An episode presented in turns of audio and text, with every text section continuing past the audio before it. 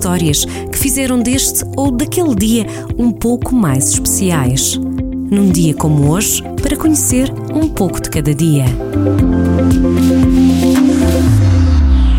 Estamos a 72 dias de acabar o ano. 20 de outubro é escolhido para assinalar alguns temas. Em Portugal, é dia da paralisia cerebral, definido assim desde 2013, para mostrar à sociedade os problemas e desafios que sofrem diariamente as pessoas, bem como as famílias afetadas pela doença. A paralisia cerebral ocorre em grande parte em crianças até aos 2 anos de idade. Em cada mil crianças que nascem, duas podem sofrer de paralisia cerebral. Em Portugal, cerca de 15 mil pessoas vivem com este tipo de paralisia, registando-se vários novos casos por ano.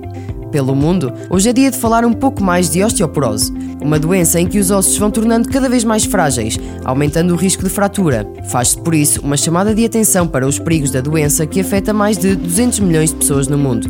Em Portugal, afeta 800 mil portuguesas, na maioria mulheres após a menopausa. Nas últimas décadas, registrou-se uma evolução no diagnóstico e no tratamento de osteoporose.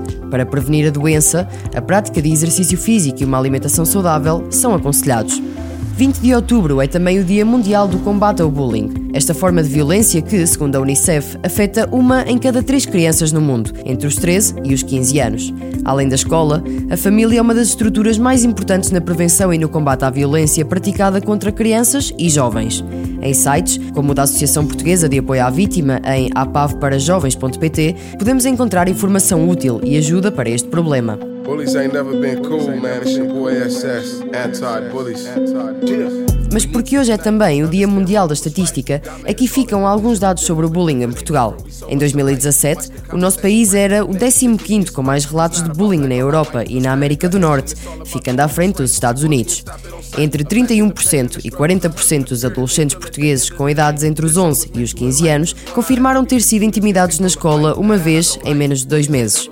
Em estudos recentes, para 29% dos inquiridos, o bullying ocorre com bastante frequência, tanto online como cara a cara. Mas a maioria considera que o bullying através de meios tecnológicos é mais frequente. Quando há experiências negativas online, 22% não pede ajuda. Os outros queixam-se aos amigos, pais e irmãos e apenas 5% aos professores.